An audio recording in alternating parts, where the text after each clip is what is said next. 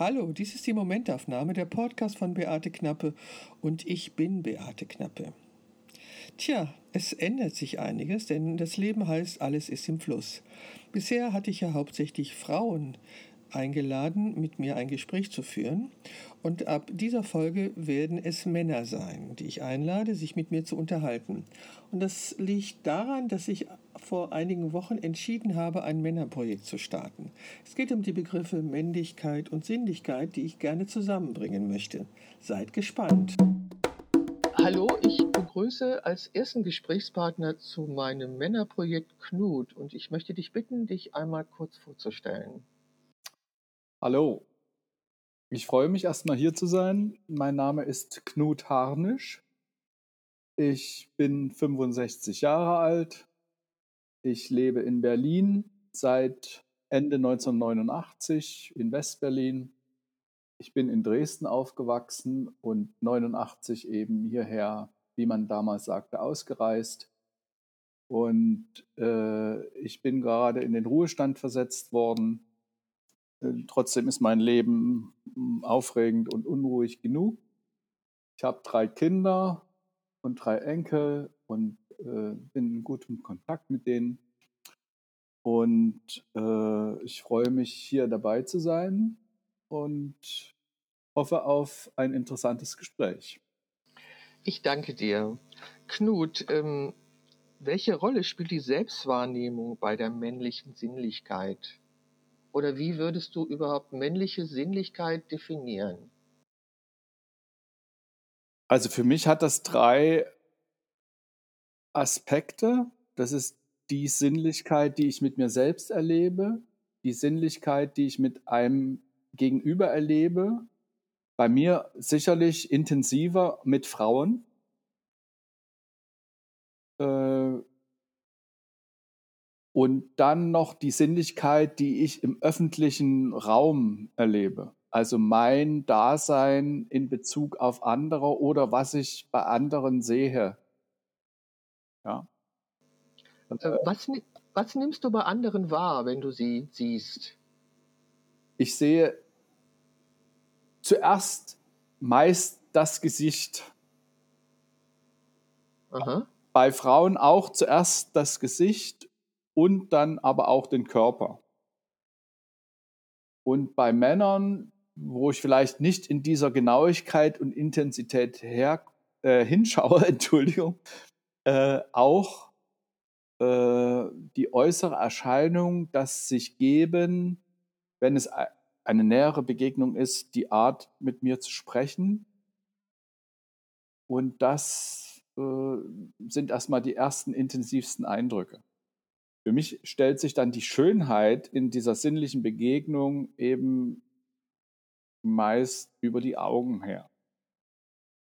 Äh, nimmst du auch etwas wahr, was man als Energie bezeichnen könnte? Ja, das nehme ich wahr und empfinde das als sozusagen nicht sprachliches, oft ans Unbewusste grenzende äh, Ausdrücken von der momentanen Gefühlslage meines Gegenübers oder von mir selber. Ob ich in einer ruhigen Energie oder in einer neugierigen Energie oder in einer abwehrenden Energie bin. Und das merke ich auch bei den anderen Menschen. Glaubst du, dass es kulturelle Stereotypen und Geschlechterrollen gibt, die die männliche Sinnlichkeit beeinflussen? Ich glaube, dass, dieses, dass es diese Stereotypen gibt und dass die äh, das Bild und die Wahrnehmung beeinflussen. Und das ist sehr äh, breit gefächert. Von einladendem Einfluss und von abwehrendem Einfluss. Äh, und äh, ja, das kann ich erst mal sagen. Glaube ich schon. Glaubst du auch, dass es einen Unterschied äh, zwischen den Generationen gibt? Also, dass es eine Frage des Alters ist, wie ein Mann seine Sinnlichkeit wahrnimmt? Das kann ich äh, vermuten. Aus meiner eigenen Erfahrung, für mich kann ich sagen, dass sich das bei mir äh, wohl verändert hat in, in, in der Hinsicht, dass ich bewusster bin, aber dass ich sinnlich wahrgenommen habe. Das weiß ich schon aus meinem Vorschul- und frühen Schulalter. Beschreib mal, was du damit meinst, bitte. Also die sinnliche Wahrnehmung im Sportunterricht meiner weiblichen Mitschülerin, die war intensiv sozusagen von Anfang an. Und äh, genauso die sinnliche Wahrnehmung der Natur. Ich hatte das Glück, in Helleau bei Dresden aufzuwachsen und auf unserer Straße war ein kleines Wäldchen. Und dort äh, zu sein, zu sehen, Sachen anzufassen, Bäume, auf Bäume zu klettern und diesen Kontakt zu haben und das intensiv wahrzunehmen, das ist mir in Erinnerung. Aber die Bewusstheit über das Wahrnehmen, dass ich wahrnehme, was ich jetzt gerade denke, wenn ich diese Frau sehe, oder was ich fühle, oder dass es in mir ein eine kurze, kurzes Aufwallen von Energie gibt, das hätte ich früher so im Detail nicht wahrgenommen. Und jetzt äh, kann ich das wahrnehmen. Das erhöht den Genuss. Okay, also du beschreibst gerade sinnlich, sinnliche Wahrnehmung im Außen. Das heißt, wenn du das Außen betrachtest, entweder andere Menschen oder andere Gegenstände. Wie verhält es sich denn mit, wenn du dich selber wahrnimmst?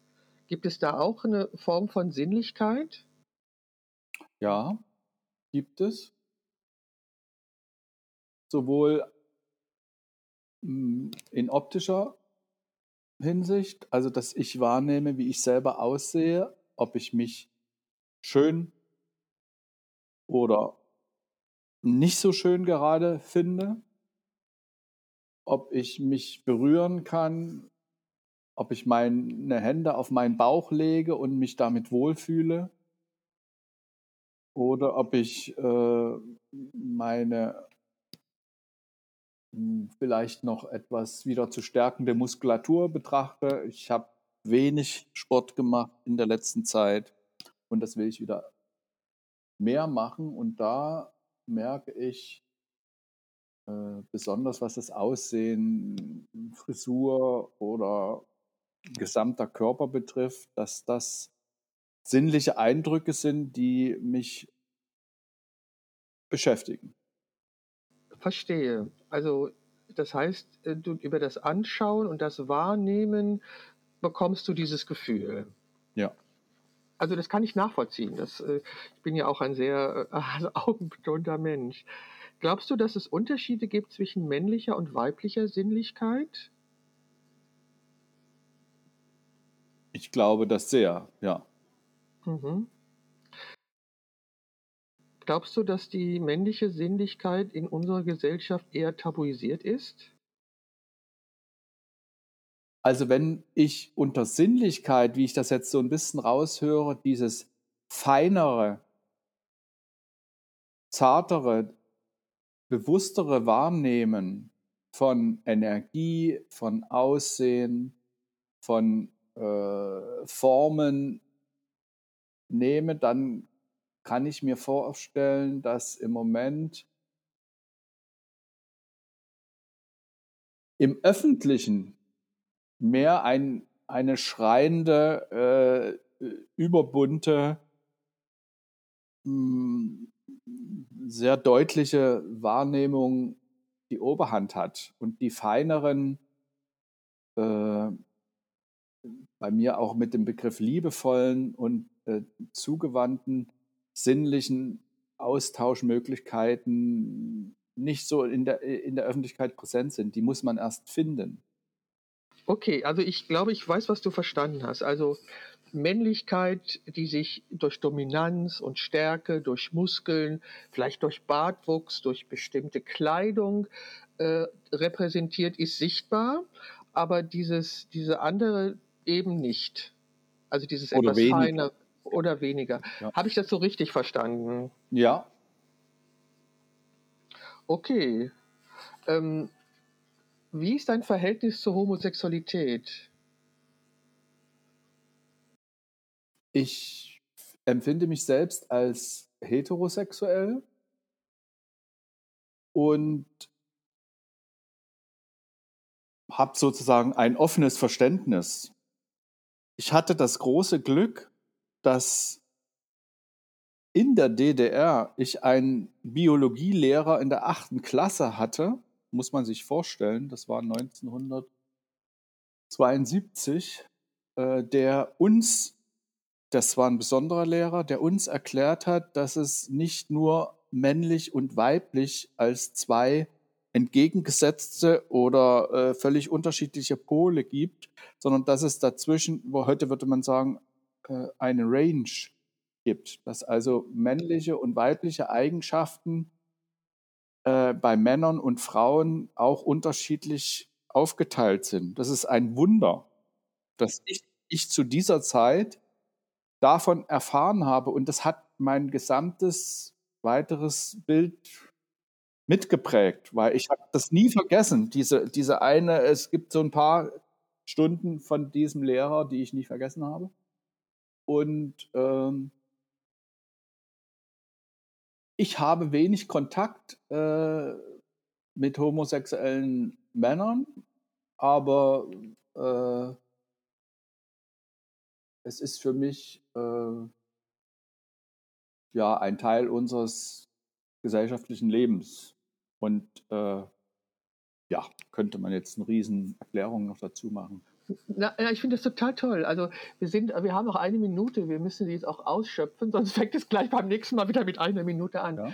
Ich finde das großartig, dass du von, also dass du so einen Lehrer hattest. Das ist ja ein absolutes Geschenk, wenn man in diesen jungen Jahren wirklich auf so, eine, auf so einem Niveau das vermittelt bekommt. Das finde ich ja großartig. Das hat vor allen Dingen dazu geführt, dass ich meine weiblichen Anteile von Anfang an als normal und lebenswert empfunden habe.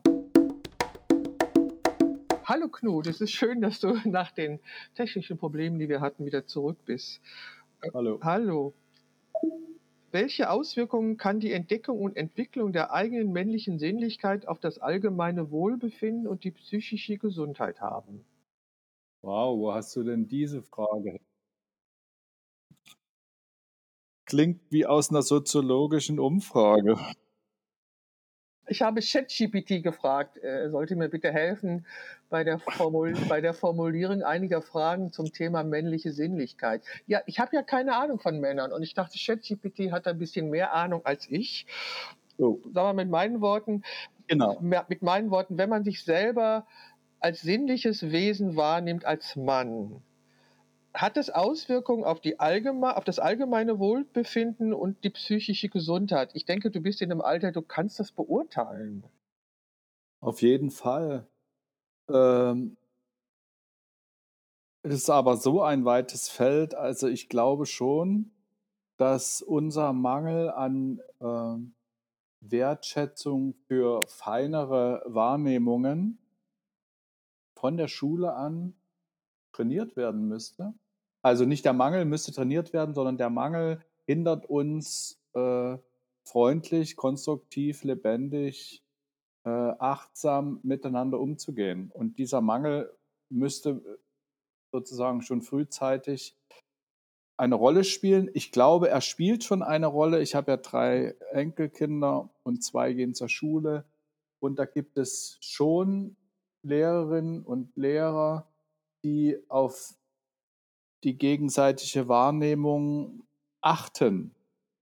Aber es ist noch nicht so ein, ein Grundprinzip, dass das für uns Bedeutung hat. Also irgendwelche Leistungen, wirtschaftliche Erwägungen äh, spielen eine viel größere Rolle als die Bedeutung unserer Möglichkeiten miteinander äh, Wahrnehmung zu haben und die in konstruktiven, freundlichen, lebendigen Umgang miteinander umzumünzen. Ja.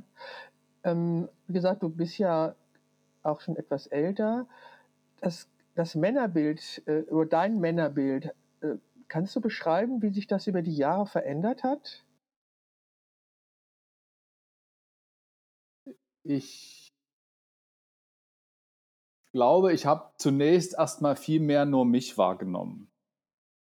Alles nicht so bewusst. Und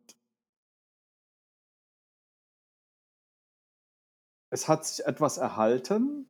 Erhalten hat sich meiner Ansicht nach diese Sehnsucht nach Schönheit und diese Sehnsucht nach harmonischem Umgang und das auch in der Wahrnehmung und das Akzeptieren und das äh, auch Abgrenzen. Eigentlich kann ich nur sagen, es hat sich verstärkt. Ich nehme heute mehr wahr und ich grenze mich auch von manchen Sachen, die zu laut sind oder zu macho-mäßig oder zu aggressiv. Da kann ich mich heute leichter abgrenzen, abwenden. Und das ist eine Entwicklung, die mir mehr nahegebracht hat, dass ich bin, wie ich bin und dass das in Ordnung ist. Und dass ich mich als hm, ja, sinnlichen hm, und wahrnehmenden Menschen empfinde und das wertschätze. Und dass ich andererseits äh, ja, mich auch abgrenzen kann. Besser. Verstehe. Ähm, es gibt ja so männliche Stereotypen, ne? also, also mit, was mit Dominanz zu tun hat und so weiter. Und es gab ja neulich diese, diese Untersuchung, äh, in dessen, deren Aussage war, dass es, äh, glaube ich, 30 Prozent der Männer gut finden, wenn man in der Beziehung Gewalt anwendet. Also, dass sie da nichts gegen hatten. Hat dich das erschreckt? Also bei aller, Differen also bei aller differenzierter Wahrnehmung, die Aussage war nicht ganz so, wie das in den Medien dargestellt worden ist, hat mich das erstens erschreckt und zweitens auch nicht so völlig verwundert, weil ich ja lange mit pubertierenden und äh, jüngeren erwachsenen Männern zu tun hatte und auch Erwachsenen in, der, äh, in den verschiedenen Schulen, in denen ich unterrichtet habe. Und ich habe wahrgenommen, dass diese äh, Art und Weise, sich in männlichen Stereotypen, patriarchalen äh, Gesten, Verhaltensweisen auszudrücken, dass diese Tendenz nicht, wie ich früher mal gehofft hatte, abgenommen hat, sondern wieder zugenommen hat. Das hat viele Gründe und äh, ich lernte damit umzugehen. Was glaubst du, was sind die Gründe dafür? Nenne ein paar, also damit ich, damit ich es verstehe. Ich glaube, dass die gesamtgesellschaftliche oder globale Entwicklung natürlich in unterschiedlicher Weise, insbesondere im westlichen Verständnis äh, Nordamerika und Europa, dahin geht, dass Männlichkeit etwas transzendiert werden muss und eine Orientierung darauf, dass Frauen äh, nicht nur auch Menschen sind, sondern sozusagen, in ihr, dass die Wertschätzung für das Weibliche und für die Frauen sozusagen ansteht, mehr in den Blick genommen zu werden und dass ein Teil der Männer das kann und auch ein Teil der Männer sich selber als nicht immer so schwach darstellt, dass sie sich stark verhalten müssen, um das mal ganz verkürzt auszudrücken. Und diese Entwicklung macht vielen Männern und übrigens auch Frauen Angst, weil sie nämlich ihre Stereotype erkennen und hinterfragen müssen. Und diese Entwicklung zu mehr Offenheit, ob das, das betrifft alle Bereiche, ja, die macht vielen Angst und deswegen erlebe ich wie so eine ähm, Rückkehr, ich möchte fast sagen Regression zu härteren Stereotypen, wo ich immer dachte, das kann sich doch jetzt mal auflösen. Dazu bedarf es aber starker Männer und starker Frauen. Und stark eben nicht im Sinne von übergriffig, sondern stark in sich selbst. Dann fällt nämlich das ganze äußere Theater ja nicht weg, aber es spielt eine viel geringere Rolle. Ich verstehe genau, was du sagst. Und ich finde es sehr wohltuend, das äh, aus deinem Mund zu hören und aus, aus, als ein Vertreter deiner Generation finde ich das hochspannend. Also äh, ich nehme das ja so ähnlich wahr. Ähm, ich hatte auch das Gefühl, dass vor der Grenzöffnung und vor dieser wirklichen Umwälzung, die wir ja in, in der politischen und gesellschaftlichen Umwälzung, die wir in Europa erlebt haben, war das etwas anders. Also was da dann mit, mit der Grenzöffnung und mit dem, was dann ja alles passierte, ähm, hat es tatsächlich eine unheimliche Verunsicherung gegeben in der Gesellschaft, glaube ich. Und ähm, unter anderem sind da, ist man da wieder zu anderen, zu alten Stereotypen zurückgeführt, weil die einem offensichtlich Sicherheit geben. Also ich, ich, ich kann es mir nicht anders erklären, aber in unsicheren Zeiten hält man sich ja immer an etwas fest, was einem vermeintliche Sicherheit gibt. So, und das waren offensichtlich diese alten Stereotypen, was ist Männlichkeit und was ist Weiblichkeit. Also es ist ja unbestritten, dass Frauen natürlich in einer anderen gesellschaftlichen Situation leben, als es noch meine Großmutter getan hat. Das ist sicherlich richtig. Aber es hat ganz viele Sachen, die haben sich eben nicht verändert, die haben sich verschlechtert oder sind noch genauso wie vor 40 Jahren. Die, also zum Beispiel, ich erzähle gerne die Geschichte, dass ähm, eine Freundin und Kollegin von mir, die hat auch zwei Töchter, die, die halb so alt sind wie meine Tochter. Meine Tochter ist 77 geboren, also ihre Töchter sind später geboren. Und sie war zusammen mit einem Mann, der Fotograf ist. Und ähm, wenn sie zusammen Aufträge hatten und, die, und als die Kinder klein waren, ist sie immer aufs Männerklo zum Stillen gegangen, damit ja keiner mitbekam, dass sie Mutter war. Also das ist ungefähr 25 Jahre her. Und in einer Diskussion im letzten Jahr, wo Fotografinnen zusammensaßen, also freiberufliche, selbstständige Fotografinnen zusammensaßen und über ihre Situation sprachen, berichteten diese Fotografinnen, dass sie dem Arbeitgeber oder dem Auftraggeber gegenüber verheimlichen, dass sie Mutter sind. Daraus habe ich geschlossen, es hat sich eben nichts an der Situation geändert innerhalb der letzten 30 Jahre, was ich sehr erschreckend fand. Da ich ja nun, also meine Tochter ist 77 geboren und ich schon lange nicht mehr mit dem Thema selber konfrontiert bin, hatte ich das so nicht auf dem Schirm und habe das so nicht wahrgenommen. Und dadurch, dass ich mich ja wirklich viel mit dem Thema Frauen beschäftigt habe, hatte ich auch einen anderen Fokus. Aber darum jetzt ja auch das Thema äh, Männer und dieses Männerprojekt und speziell da auch um die Sinnlichkeit, weil ich glaube, dass die Selbstwahrnehmung die ein Mann als Mann hat, natürlich un unglaublich wichtig ist, auch bei der Veränderung von solchen Rollenklischees.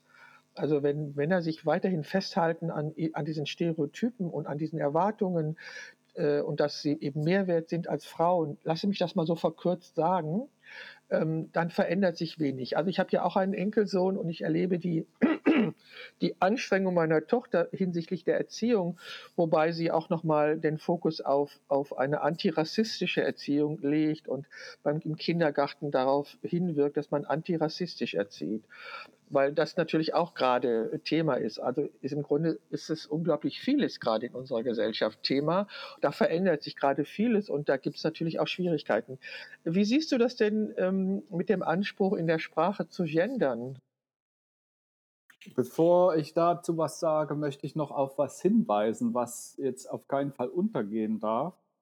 Nämlich, dass es ja seit, ich sage mal, direkt gesprochen seit den 68ern diese Tendenz gab, obwohl das erst langsam, langsam begann, dass Männer nicht mehr in diesen Stereotypen des starken und des äh, agräre zugreifenden und richtungsweisenden und äh, physisch präsenten Mannes äh, so verweilen sollen, sondern sich entwickeln sollen. Und daraus ist im Gegenzug so eine Softie-Welle entstanden.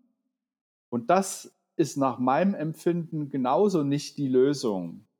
Wenn die Polarität zwischen männlichem und weiblichem völlig aufgegeben wird, dann gibt es keine Anziehung mehr. Sodass für mich äh, wichtig ist zu sagen, dass äh, ich unter Männlichkeit immer noch verstehe, dass Aspekte von Kraft und Zielgerichtetheit äh, und äh, Entschlossenheit also genauso noch vorhanden sein müssen wie eben die andere Seite, die andere Hälfte, möchte ich fast sagen, an Wahrnehmungsfähigkeit, Zartheit und äh, Gefühlswahrnehmung, die sozusagen im allgemeinen Stereotyp äh, immer kaum eine Rolle gespielt haben. Also diese andere Seite, diese kräftige Seite, die soll genauso da sein. Äh, also bevor du auf, auf das Gendern eingehst, also du bist wie ich der Meinung, dass es natürlich Entschuldigung, dass es natürlich einen Unterschied zwischen den Geschlechtern gibt. Ja, genau. Genau. Also ich denke mir, ähm, ich habe ja, ich komme ja nun auch aus den 70er Jahren der Frauenbewegung und wir waren ja damals bemüht, ähm, die Gleichheit anzuerkennen. Und ich habe wirklich gelernt, es geht nicht mehr um das Betonen der Gleichheit, sondern es geht um das Betonen des Unterschiedes, weil das macht uns aus, dass wir unterschiedlich sind. Und natürlich müssen wir gleich bezahlt werden für gleiche Leistung. Das steht ja außer Frage. Das ist so eine politische Geschichte. Aber ansonsten sind wir unterschiedlich, Männer und Frauen. Und wie du schon sagst, das macht ja auch die Anziehung aus. Und das ist einfach so. Also ich habe ja eine Enkeltochter und einen Enkelsohn. Also zwei Kinder, die aus dem gleichen Genmaterial entstanden sind, sind unfassbar unterschiedlich. Ja also ich erlebe es einfach. Und wenn ich es nicht erleben würde, würde ich es einfach nicht glauben, dass die Genetik und auch die biologische Ausprägung natürlich Einfluss auf den Menschen hat. So, es hat, es ist einfach so. Äh, durch die Tatsache, dass Frauen Kinder bekommen können, ihr, ihre hormonelle Situation eine andere ist als die des Mannes, ticken sie einfach anders. Davon bin ich überzeugt inzwischen. Ich erlebe das auch so. Und ich denke, dass es eines der wertvollsten äh, äh, Elemente von menschlichem Leben ist, diese pol polaren Zustände auch wahrzunehmen und anzuerkennen. Genau, da bin ich ganz bei dir, ganz genau. Also ich finde das auch, das ist so. Also wir haben ja heute auch das, äh, die Tatsache, dass es ganz viel dazwischen gibt. Also ich habe zum Beispiel jetzt von einer Frau gehört, die ich als Frau kennen und erleben erlebt habe, dass sie nicht mehr als Frau gesehen werden möchte. Das hat sie öffentlich gemacht. Und erstmal habe ich gedacht, unter was für einem Druck muss sie in den letzten Jahren gestanden haben, dass es ihr jetzt ein Bedürfnis ist, das öffentlich zu machen. Und wir bekommen ja auch alle mit von Schauspielerinnen, die sagen, ich bin keine Frau mehr und ich war nie eine Frau, ich war immer im falschen Körper. Also ich begrüße, dass die Möglichkeit besteht, dieses wirklich auszusprechen und sich dazu zu bekennen und auch damit umzugehen. Ich finde es nur unfassbar schwierig, ähm, politisch korrekt sich da immer auszudrücken weil das muss man ja auch erst lernen. Also verstehst du, das ist ja ein komplettes Neuland für mich auch, diese, äh, diese Unterschiedlichkeiten zu sehen und sie dann auch richtig zu benennen. Wenn ich sie falsch benenne, heißt es ja nicht, dass ich sie ablehne. Ich lehne sowas alles nicht ab. Alles, was menschlich ist und was jetzt nicht äh, mich direkt bedroht oder was meine Freiheiten einschränkt, das kann ich natürlich alles akzeptieren, weil das alles so ist und das ist auch richtig so. Und es ist nur für mich sehr, sehr schwierig, ähm, also das politisch korrekt zu bezeichnen. Ich denke darüber nach, beschäftige mich damit. Ja, das ist richtig, aber als ich das, diese Geschichte von der Bekannten hörte, habe ich mich einfach unglaublich erschrocken, weil ich denke, also weil ich denke, was für einen Druck haben diese Menschen? Und das kann ich überhaupt nicht nachvollziehen. Weißt du, was ich meine? Ja, so ein bisschen. Ich verstehe natürlich, was die für einen Druck haben. Und es ist jetzt vielleicht eine Zeit, wo das so äh, eine vordergründige Rolle spielt, sich da unter dieser und jener und den verschiedenen, äh, wie soll ich sagen mal, Gruppierungen äh, nahe zu fühlen und das zu offenbaren. Äh, dass das äh, im öffentlichen Diskurs so eine riesige Rolle spielt, wie auch das Gendern, das halte ich für ein hoffentlich vorübergehendes Erleben, weil es eigentlich, um auf dieses Gendern zurückzukommen, ja darum geht, dass Frauen gleichwertig, aber nicht gleich sozusagen gesehen werden. Männer und Frauen sind nicht gleich. Und für mich gibt es diese äußere deutliche Unterscheidung und dass es dazwischen fließende äh, äh, Konfigurationen für einzelne Personen gibt, ist für mich eben, wie ich schon sagte, selbstverständlich. Und dass es jetzt so betont wird und sich auch in der Sprache ausdrücken will, das halte ich erstmal für gerechtfertigt, aber so ähnlich wie du das sagst, ich mache davon relativ wenig Gebrauch und ich ähm, fahre nicht auf diese äußere Benennung ab, die, die so wichtig ist, sondern es wäre wichtig, äh, dass eben Gleichwertigkeit, zum Beispiel in der Bezahlung, in der ökonomischen und familiären Gleichstellung, dass die meisten Frauen heute noch den Hauptteil der Arbeit, der unbezahlten Arbeit zu Hause machen und dass das bezahlt werden müsste oder dass es besser aufgeteilt, also gleich verteilt werden müsste, das sehe ich alles und das sehe ich als Hauptgründe. Und deswegen äh, muss ich dir ehrlich sagen, mit dem Gendern, äh, das, das tangiert mich nicht so sehr. Ich schreibe an meine oder schrieb an meine Kolleginnen und Kollegen. Und manchmal schreibe ich Kolleg Schrägstrich innen. Und äh, aber als Hauptthema meines Lebens kann ich das nicht empfinden. Okay, also ich ähm, ich, ich habe mich in meiner Diplomarbeit ähm, sehr damit beschäftigt. Also in meiner Diplomarbeit ging es um den Beruf der, unter anderem um den Beruf der Atelierfotografin. Und als ich meine Diplomarbeit geschrieben habe, das war Ende der 90er Jahre, gab es so gut wie keine deutschsprachige Literatur zu Frauen in der Fotografiegeschichte. Es gab amerikanische Literatur, aber keine deutschsprachige. Aber es gab eine eine Wissenschaftlerin, Luise F. Pusch, die ist etwas älter als ich, die hat sich sehr mit diesem Thema beschäftigt, also mit der Sprache und der Tatsache, dass Frauen nicht vorkommen. Dann gibt es einen französischen Philosophen, Lacan, nee, ja doch Lacan, der ähm, für den gab es, kamen die Frauen auch in der Sprache nicht vor. Und wenn du in der Sprache nicht vorkommst, kommst du auch im Bewusstsein nicht vor. Und es gibt ja diesen Witz äh, mit diesem verunfallten Jungen und dem, ähm, dem Chirurgen, wo sich dann letztlich herausstellt, dass das die seine Mutter ist, also sie eine Chirurgin ist. Und durch die Bezeichnung Chirurg geht die ganze Geschichte in eine falsche Richtung. Also ich halte sehr viel davon, weibliche Berufsbezeichnungen zu benutzen. Ich gendere auch in dem, was ich schreibe, meistens mit Doppelpunkt. Und ich empfinde das nicht als problematisch, aber ich kann dich verstehen. Also das sollte auch jetzt keinen Diskussionspunkt geben zwischen uns. Also ich gendere auch, wenn das irgendwie sozusagen passt, aber ich habe es, empfinde es nicht als so äh, sozusagen als die Lösung des Problems. Deswegen, deswegen äh, ich, äh, wenn es in einem angemessenen Kontext also ich, ich habe sozusagen überhaupt nichts dagegen. Ich habe auch nichts dagegen, dass das im Radio gemacht wird und ich, äh, mir stellen sich die Nackenhaare auf, wenn ich konservative Frauen oder Männer höre, die das verurteilen und die das verbieten wollen. Die dann später sagen, die anderen sind die Verbotspartei. Also das bin ich, äh, da bin ich bin in mancher Hinsicht vielleicht ein bisschen konservativ, aber ich bin grundsätzlich ein progressiv orientierter Mensch offenem Herzen, der aber vielleicht genug Ich-Stärke hat, um zu sagen, ich bin ich. Du, genau den Eindruck machst du auch und das bewundere ich auch gerade sehr und das nehme ich auch sehr mit großer Spannung, großem Interesse wahr. Ich denke, wir sind uns ganz vielen Punkten einig. Erstens, Frauen und Männer sind unterschiedlich und es gibt eben gesellschaftliche Stereotypen, die uns alle betreffen und äh, mit denen wir alle unsere Schwierigkeiten haben. Und zurück zur Sinnlichkeit und zur sinnlichen Wahrnehmung. Ähm, was glaubst du denn, welche Auswirkungen die Unterdrücke oder Vernachlässigung, Vernachlässigung männlicher Sinnlichkeit auf die Befindlichkeit von Männern haben kann?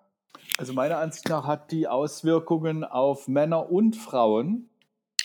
Und äh, meiner Ansicht nach geschieht durch diese Unterdrückung, die ja auch meist unbewusst erfolgt, eine Verengung eine Verengung der Ausprägung des Selbstbildes. Und das Selbstbild hat wieder eine große Auswirkung auf die Selbstwahrnehmung, auf das, die persönlichen, meinetwegen partnerschaftlichen Beziehungen zu einem anderen Wesen, ob das ein Mann oder eine Frau ist oder ja auch ein Kind, was ja auch männlich-weiblich ist, aber eben nochmal anders.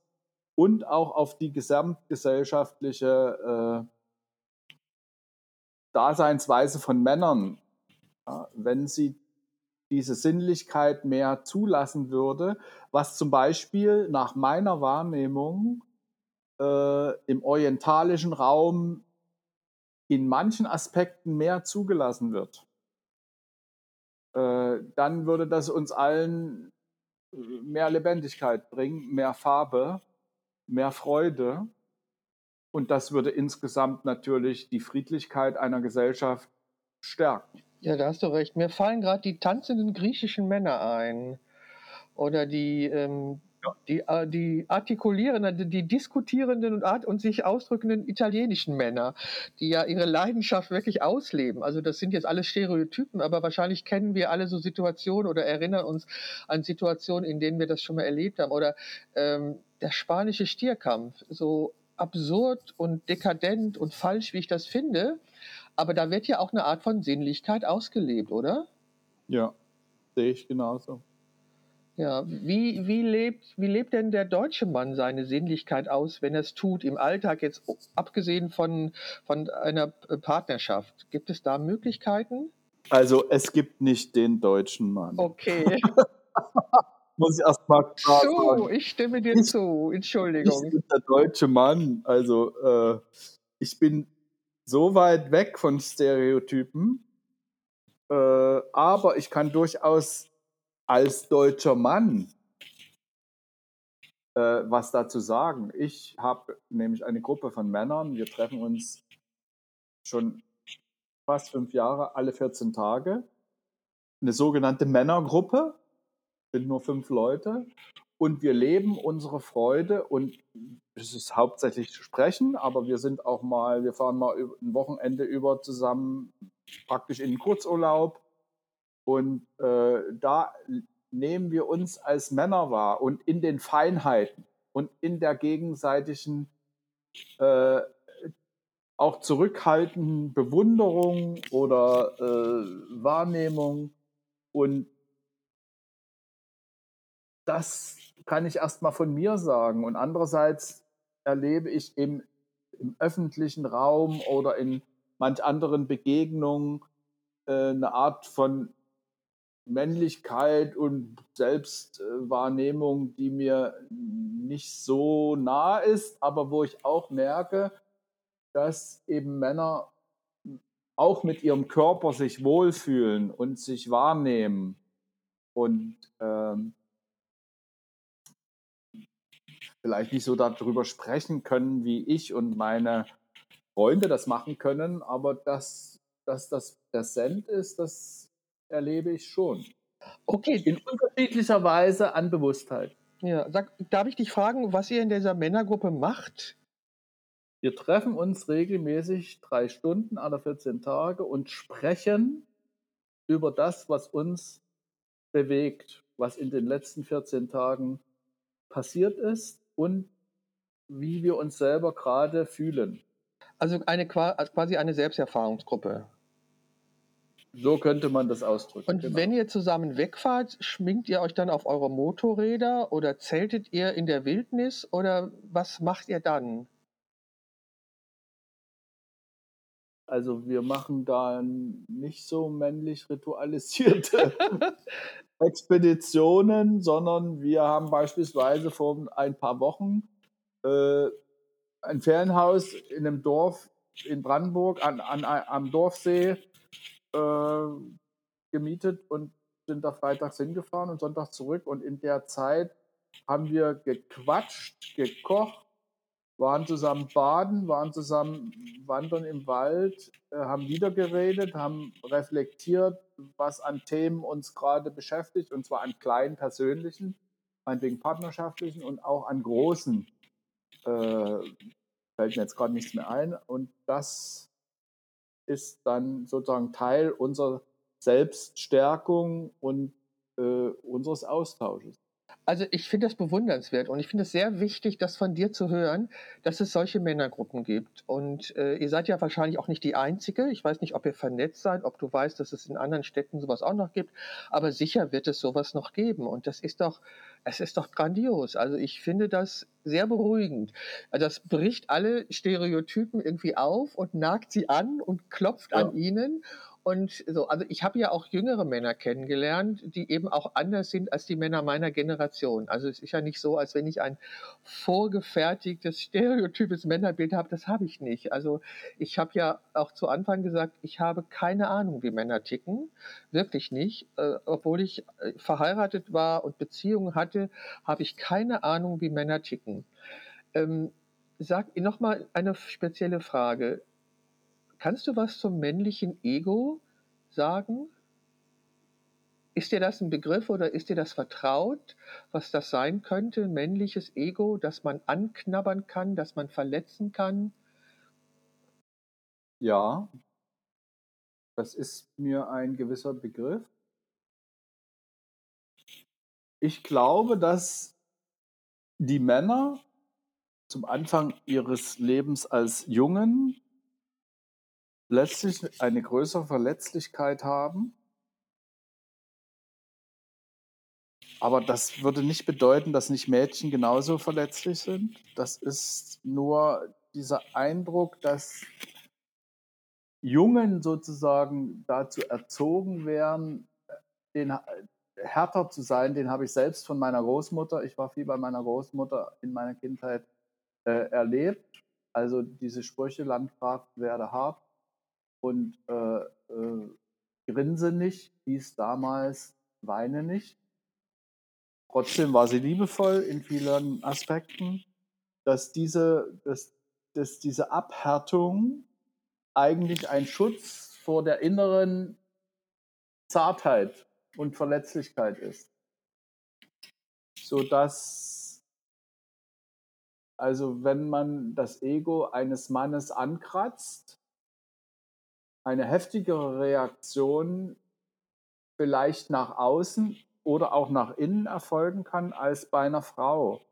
Das kann ich aber wiederum nicht so beurteilen, wie das bei Frauen ist. Da gibt es diese Verletzlichkeit genauso. Ja? Und die Verletztheiten, die passiert sind. Also um auf Männer, äh, das männliche Ego ist eine Schutzfunktion, genau wenn die Sinnlichkeit und die Verletzlichkeit nicht selber sich so zugestanden werden. Und dann gibt es natürlich, heutzutage gibt es viel Diskussion über Narzissmus, äh, den ich zum Beispiel in, in seiner weiblichen Form mal mit meiner Ex-Frau erlebt habe. Aber für Männer ist das äh, ein Abgeschnittensein von den eigenen Gefühlen und die Unbewusstheit und dann im Prinzip wie ein laufender, äh, auf zwei Beinen vorhandener Panzer durch die Gegend zu gehen. Also ich danke dir sehr für diese Beschreibung. Also ich denke auch, dass Männer und Frauen gleichermaßen sensibel und empfindlich sind, dass wir Frauen vielleicht eher in der Lage sind, das zu leben. So, also, oder und Männer wirklich. Von der Gesellschaft sozusagen darin bestärkt genau, werden. Genau, genau. Und dass Männer eben von Kindern, von klein auf an darin geschult werden, gefälligst hart nach außen zu sein und das gefälligst nicht zu zeigen. Können wir, können wir uns so darauf einigen? Ja. Genau. Wie ist es denn, wenn man dich kritisiert? Wie gehst du mit Kritik um? Also ich sag mal, jetzt äh, bin ich in der Lage, Kritik erstmal zu hören.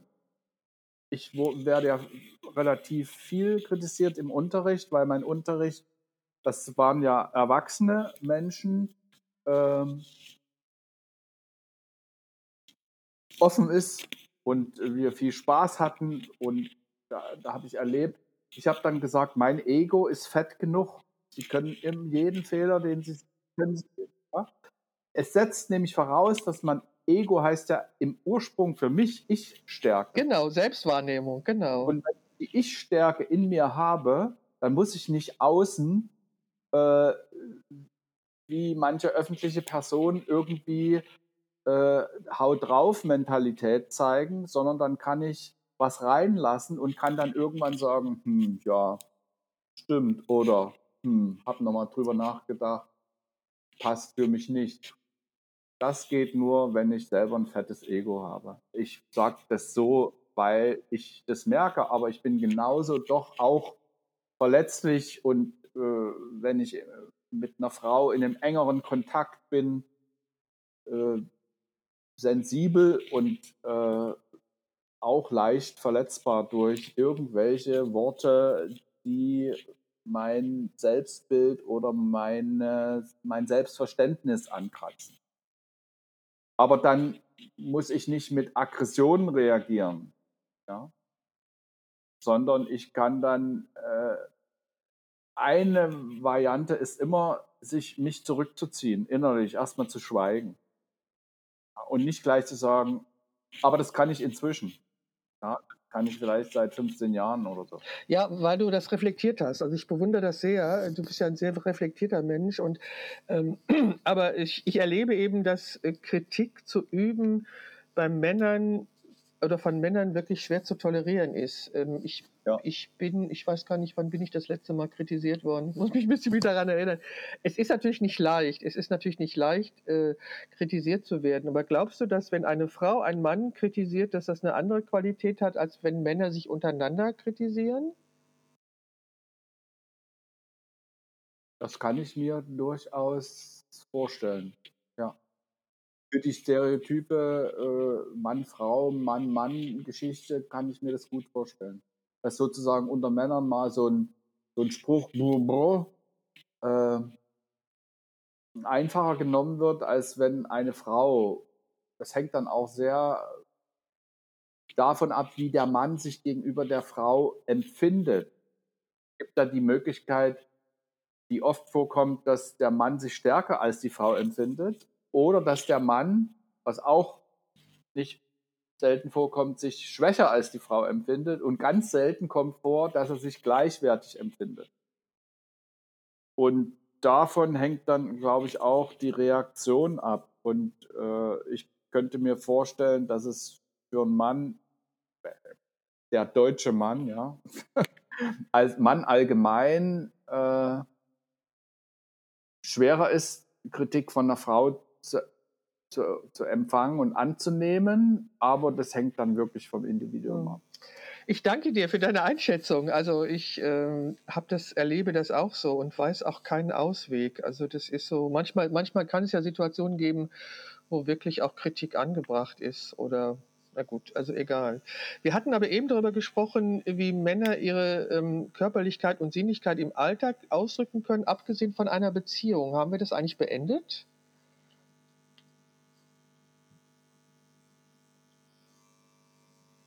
Vielleicht noch nicht ganz. Was fällt dir noch ein zu fragen? Ja, also ähm, oder kommen wir doch mal wirklich auf die auf mein Projekt zu sprechen. Ähm, ja. Wenn ich also Sinnlichkeit und Männlichkeit darstellen möchte, wie könnte das deiner Meinung nach sein?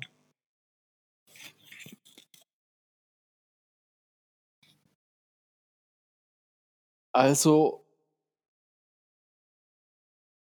die weibliche Sinnlichkeit prägt sich bei mir durch Linien und schöne Körperformen und äh, kräftige und zarte Gesichtszüge, eine schöne Haarausbildung sozusagen. Und das kann ich übertragen auf Männer. Ja?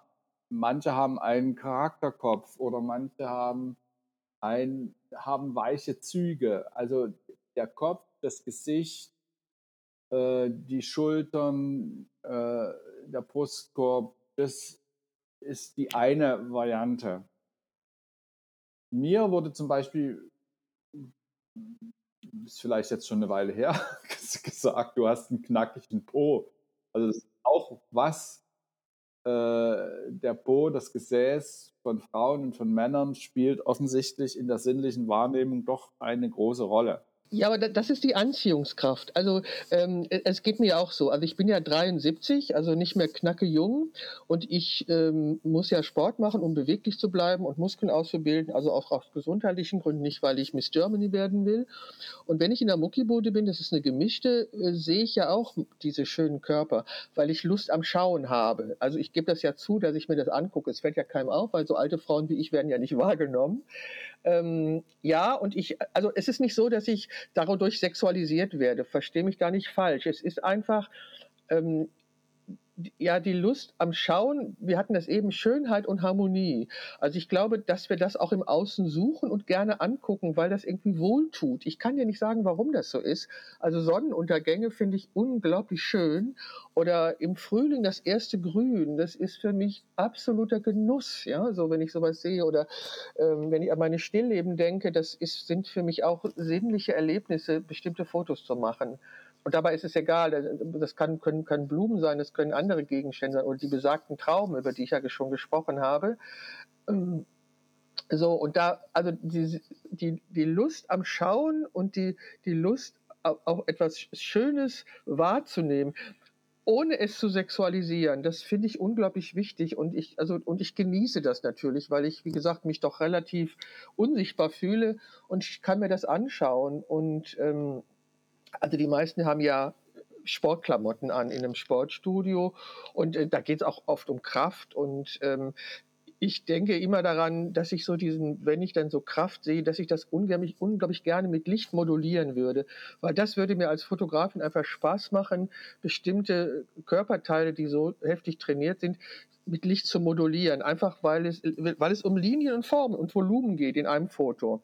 Ich weiß nicht, ob man mir das geglaubt oder ob du mir das abnimmst, aber ähm, ich habe auch ein Bedürfnis, um mich herum Schönheit und Harmonie mir anzuschauen. Das tut einfach gut. So, so wie im Frühling das erste Grün ich unheimlich toll finde, wie ich ähm, ja auch attraktive Menschen jetzt, also das ist jetzt schwierig, das so auszudrücken, aber ja, also ich weiß zum Beispiel, ich bin mit meiner Tochter im Januar in Paris angekommen, weil sie mir zum Geburtstag einen Besuch der dort stattfindenden Magnum-Ausstellung geschenkt haben. Und ich, wir kamen, es war im Januar, es war saukalt, meine Tochter war hochschwanger, das ist also zehn Jahre her. Und ähm, wir kamen also an und gingen vor den Bahnhof und ich hatte das Gefühl, da ist ein Laufsteg. Weil die Pariserin sich komplett anders bewegte, anders angezogen war, als ich aus, aus Düsseldorf gewohnt war. Also da war so eine Energie, über die wir gesprochen haben, die, die, die ich da wahrgenommen habe. Und da war ja. was, was einfach anders war. So, das hat mich total also beeindruckt einfach, dass, dass das möglich ist, ja, dass ein ganz, das war glaube ich ein Donnerstag, es war ein ganz normaler Alltag mit in der Woche, war relativ früh, so gegen zehn, halb elf in Paris und es war kalt, es war Januar, irgendwie vier Wochen später ist mein Enkelsohn geboren und ähm, ja, die Pariserin hat, hat auf mich einen komplett anderen Eindruck gemacht als die Frauen in Düsseldorf. Ich werde also sofort nach Paris fahren. Ja, ich weiß, ich weiß ganz genau, was du meinst. Und äh, ich, ich will vielleicht noch den Einwurf machen, äh, äh es wird, es gibt gerade eine Diskussion, dass äh, weibliche Brüste nicht sexualisiert werden und das und jenes soll nicht sexualisiert werden. Äh, in Berliner Stadtbädern äh, und Freibädern dürfen die Frauen jetzt oben ohne gehen, was ich natürlich sehr begrüße, eben wegen, weil es meine sinnliche Wahrnehmung ausgesprochen positiv erweitert und weil ich die Abwertung des weiblichen Körpers äh, nur schwer ertrage. Aber für mich ist diese Trennung nicht so scharf.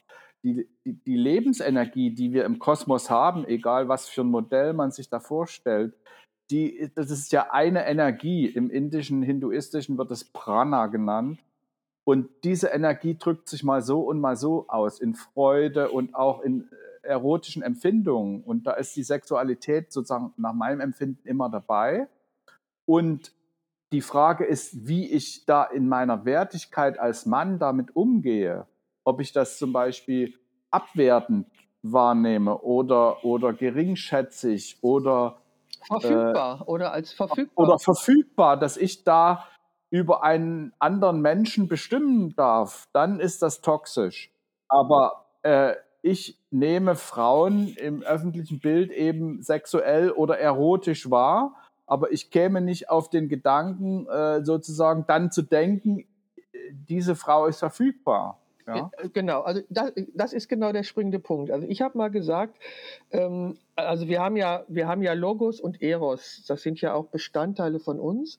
Und ich habe ähm, mal untersucht, was für mich Eros ist und habe festgestellt, ähm, dass zu fotografieren, also wenn ich fotografiere, ich mein Eros lebe und ähm, daraus auch meine Lebensenergie beziehe. Ja. Ist das verständlich? Also wie gesagt. Verständlich, weil ich mache das, wenn ich fotografiere jetzt nicht so viel, aber vielleicht auch ein bisschen, aber ich nehme das für mich, für das Schauen. Ja, und das Fotografieren hat ja mit dem Schauen was zu tun. Ja, Gott sei Dank, ja. Kommt eine Technik dazu so, aber äh, was ich auch noch sagen wollte, diese, ich kann, du hast es aus dem, aus der Muckibude sozusagen gesagt, diese, diese Präsenz von Muskulatur und äh, schönen männlichen Körper, die spielt auch eine große Rolle.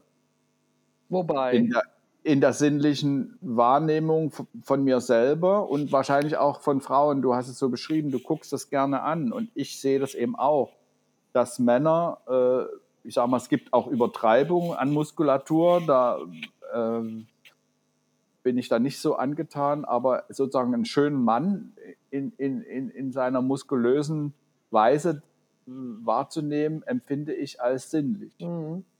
Darum unterhalte ich mich ja auch mit Männern, die sich gemeldet haben aufgrund meines Aufrufes wie du, darüber. Könntest du dir vorstellen, von mir fotografiert zu werden? Ja. Wunderbar. Ähm, hast du noch eine Frage an mich im Zusammenhang mit diesem Thema, die ich dir vielleicht noch nicht beantwortet habe? Ich habe jetzt erstmal keine Fragen. Ich äh, habe mich sehr gefreut, dass wir so offen direkt äh, darüber sprechen können. Mhm. Mir ist gut. Das hat, ja. hat, mir auch gefallen. Also fand ich, äh, hätte ich jetzt so auch nicht erwartet. Ob, ich habe mir auch gar keine Vorstellung gemacht, weil ich eben zugegebenermaßen keine Ahnung habe, wie Männer ticken. Wirklich nicht. Das Gespräch mit dir fand ich jetzt auch total bereichernd und interessant und das wird jetzt noch lange nachwirken.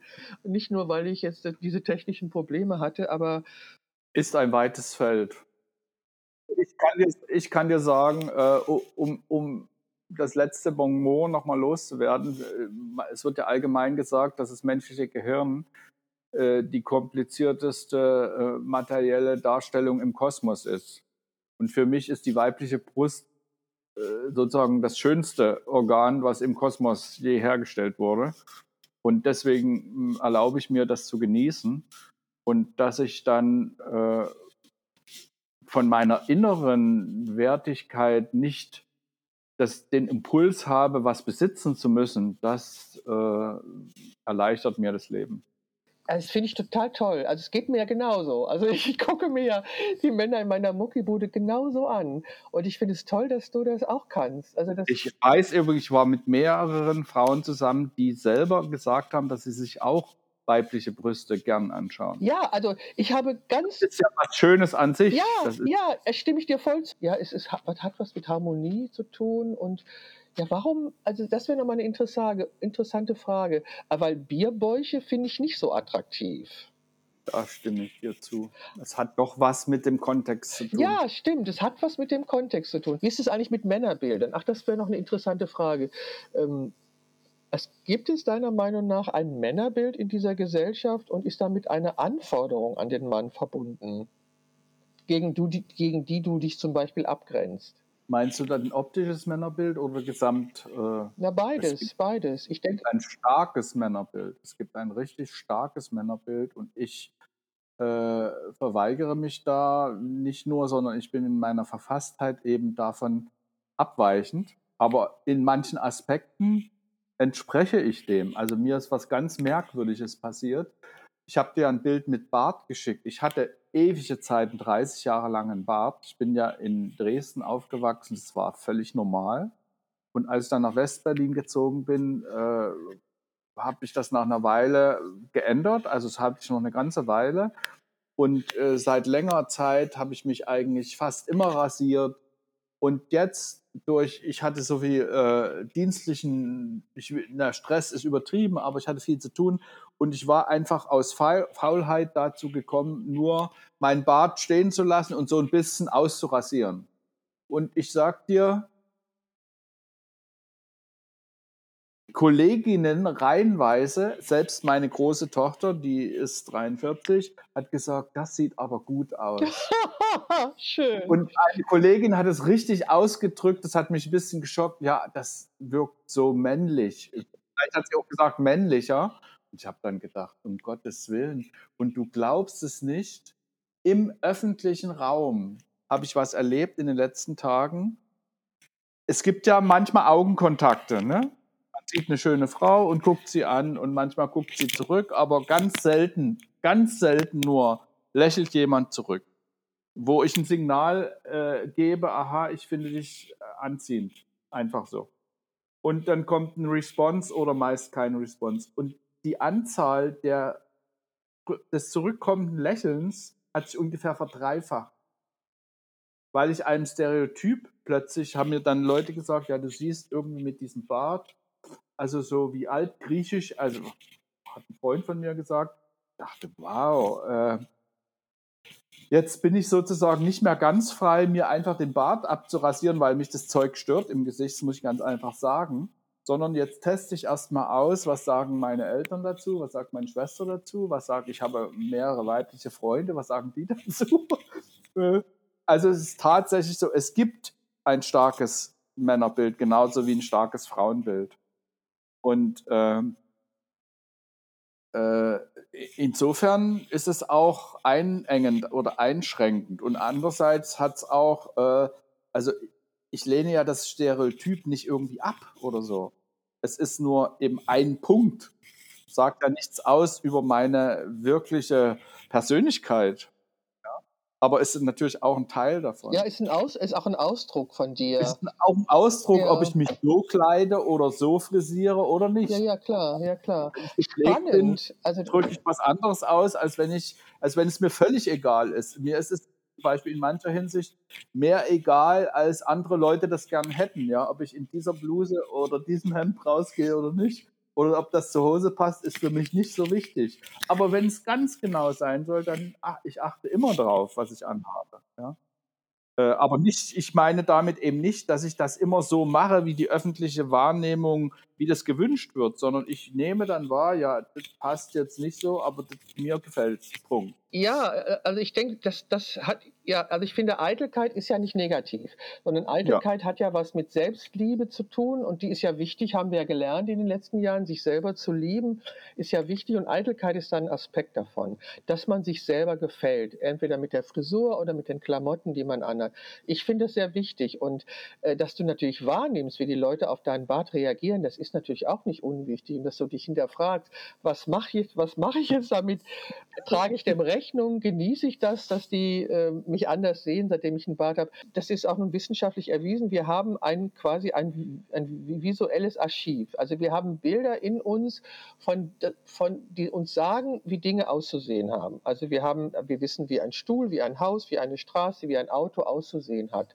Das ist in unserem Archiv gespeichert. Und vielleicht haben wir auch Bilder gespeichert, ähm, die uns sagen, wie Männer und Frauen auszusehen haben. Und dann gleichen wir die Realität damit ab. Und unser Gehirn sagt, das ist ein Mann und das ist eine Frau. Und ein ba ich habe da manchmal schon meine Schüler irritiert, weil ich hatte 25 Jahre lang einen Zopf, also einen Pferdeschwanz und äh, der war auch nicht ganz kurz. Und äh, insbesondere die orientalischen, migrantischen Schüler, die haben, die kriegten das manchmal nicht. Du bist doch ein Mann, hast lange Haare. Und ich sage, ja, guckt mal in die Geschichte. Da gibt es türkische äh, Reiter, die haben lange Haare bis äh, fast bis zum Po sozusagen. Das konnte ich natürlich erstmal nicht glauben. Aber ich hatte mit diesen Stereotypen auch schon zu tun. Und ich habe mich lange wohlgefühlt und irgendwann war es mir so anstrengend mit den langen Haaren in dem Waschen und dann wurde es etwas schütter und dann habe ich mich ähm, äh, hab mir die Haare abschneiden lassen und dann gab es denselben Effekt ein, in meinem Kollegium musste ich mich praktisch äh, neu vorstellen. Und da gab es großes Gelächter, als ich, also wir haben ja dann manchmal Konferenzen und ich muss immer mal was beitragen da und habe dann mich erst nochmal vorgestellt. Ich bin, äh, mein Name ist Knut Harnisch und da gab es halt so ein Gelächter, weil die dann den Witz verstanden hat. Ja. Manche Schüler oder Studenten heißen die bei uns Studierende, äh, haben mich nicht erkannt. Ja, das gibt's weil eben diese Vorstellung auch fest ist erstmal. Ja, ja, also es ist ein weites Feld, ähm, denke ich mir. Und ich würde dich wirklich unglaublich gerne zu einer Fotosession begrüßen. Aber an dieser Stelle würde ich mich erstmal ganz, ganz herzlich für dieses wunderbare Gespräch bedanken und für diese wunderbaren Erkenntnisse, die du mir vermittelt hast. Und sage ganz herzlichen Dank, lieber Knut. Liebe Beate, ich bedanke mich sehr für das offene und ausführliche Gespräch und für die vielen Fragen. Und es hat mir Freude gemacht, dir aus meiner Welt zu berichten. Danke.